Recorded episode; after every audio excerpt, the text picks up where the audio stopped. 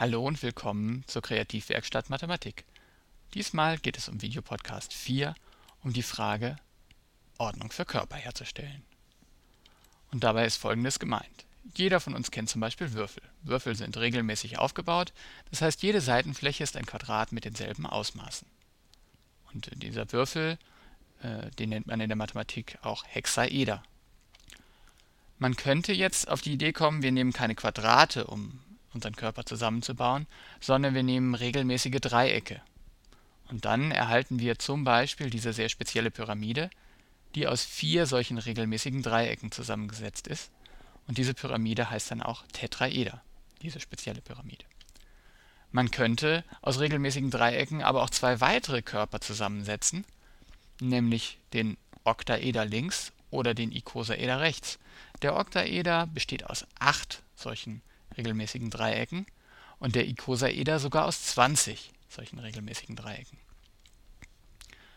Man kann jetzt aber nicht nur Dreiecke nehmen oder Quadrate, sondern wir könnten auch regelmäßige Fünfecke benutzen und mit diesen regelmäßigen Fünfecken erhalten wir den sogenannten Dodekaeder, das heißt einen Körper mit zwölf Flächen.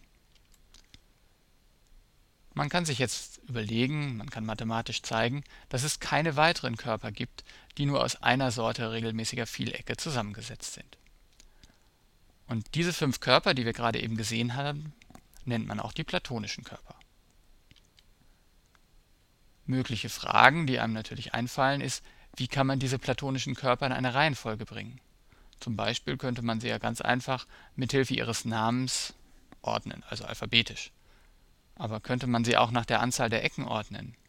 Oder könnte man sie nach der Anzahl der Faltungen ordnen, die man im Bastelbogen machen muss? Oder wie könnte man sie noch ordnen?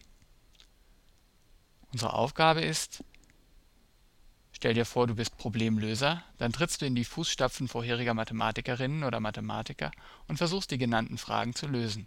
Vielleicht entwickelst du dabei ja sogar neue Fragen über platonische Körper oder du denkst dir neue Ordnungen für platonische Körper aus. Oder du könntest auch Problemfinder sein. Als Problemfinder entwickelst du neue Ideen und Größen, nach denen man die Körper ordnen könnte. Vielleicht könnte man dazu irgendwelche Winkel in diesem Körper nutzen oder ihr Volumen oder man benutzt Eigenschaften der Baupläne oder irgendwas ganz anderes. Die Baupläne findet ihr unter der Webseite, die hier angegeben ist. Und wenn ihr wollt, könnt ihr auch noch Bilder und kurze Filme unter der anderen Webseite finden. Und wie immer die Aufforderung, stellt eure Lösungen, Ideen oder Probleme, die ihr dabei hattet, in unser Forum. Und jetzt viel Spaß bei der kreativen Arbeit mit unserer Aufgabe.